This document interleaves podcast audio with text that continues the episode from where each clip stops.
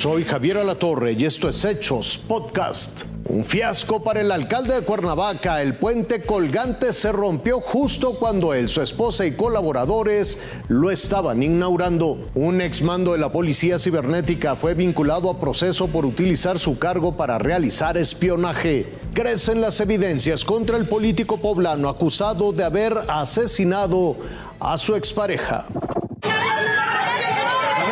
Este fue el momento exacto en el que se desplomó un puente colgante sobre el paseo turístico ribereño, ubicado sobre la barranca de Amanalco, en Cuernavaca.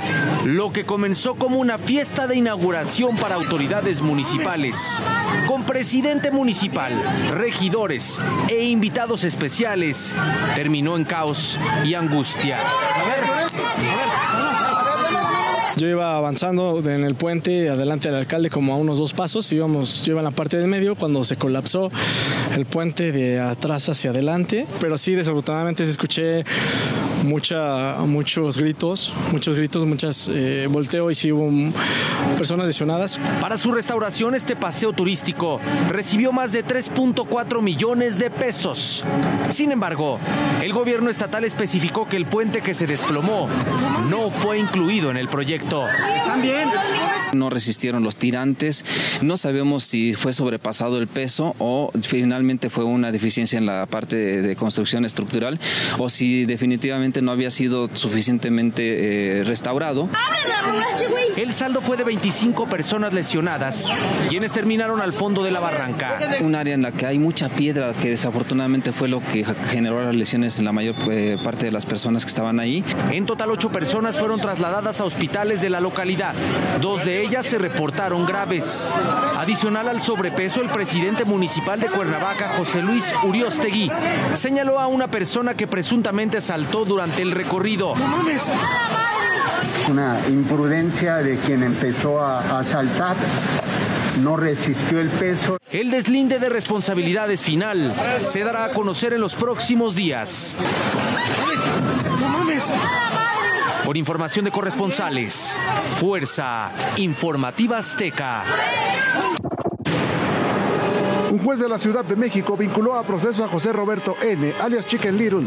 Se trata de un exmando de la Policía de Investigación, quien se aprovechaba de su acceso a equipo de alta tecnología, propiedad de la Fiscalía Capitalina, para presuntamente realizar espionaje político. La indagatoria advierte que de 2013 a 2018 tenía en la mira a funcionarios que hoy ocupan altos cargos en el gobierno federal de la Ciudad de México, Senado y Cámara de Diputados. En la lista destacan nombres como el del canciller Marcelo Ebrard y la jefa de gobierno Claudia Sheinbaum. José Roberto enfrentará proceso por los delitos de ejercicio indebido de funciones y violación de la comunicación privada. De acuerdo con la carpeta de investigación, dicha célula operaba por instrucciones del gobierno central capitalino en la administración pasada, desde la entonces Procuraduría. Para ello utilizaban un inmueble y equipo local, del cual trataron de deshacerse para no dejar evidencia. Desde el gobierno central, que giraba instrucciones a la entonces Procuraduría General de Justicia para que ésta, con el uso de personal de ambas instituciones se diera la tarea de realizar esta serie de actividades ilícitas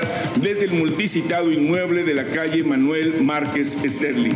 Las indagatorias sostienen que la célula también intervenía ilegalmente en las comunicaciones de familiares cercanos. Dicen que elaboraban fichas de identidad, diseñaban rutas y mapas de seguimiento, redes de vínculos, geolocalización y rutinas. Un segundo detenido en este caso es Jesús Noé N capturado por personal de la Fiscalía con base en una orden de aprehensión y puesto a disposición de un juez. Javier. Las pistas para esclarecer el crimen de Cecilia Monzón llevaron a la Fiscalía de Puebla a este domicilio. Es donde se refugiaron por algunos días los asesinos materiales de la activista y abogada poblana. Aquí fue donde se encontraron teléfonos celulares, el arma de fuego y la ropa de los presuntos responsables hoy. Este inmueble se encuentra asegurado. Con esos datos, los ministeriales supieron que uno de los presuntos responsables era sobrino del exsecretario de gobierno y excandidato a la gubernatura, Javier López Zavala. El político además había sostenido una relación sentimental con la víctima y actualmente ella reclamaba una mayor pensión alimenticia para el hijo de ambos.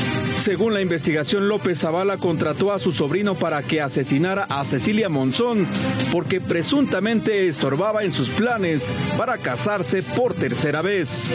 Y fue hasta este punto. Avanzaron a un costado del puente a camino real a Momoxpan. Fue precisamente cuando el vehículo alcanzó la otra unidad donde viajaba Cecilia Monzón y fue en una distancia de un metro donde los individuos abrieron fuego en seis ocasiones. Hoy lo que queda es una ofrenda en memoria de Cecilia Monzón. Pedimos que aquellos que sean responsables de este atroz asesinato sean debidamente condenados. En total son cuatro los implicados, entre estos también el secretario particular de López Zavala, quien se habría encargado de entregar el arma y el vehículo a los asesinos materiales. Con información de Héctor Gamboa, Fuerza Informativa Azteca.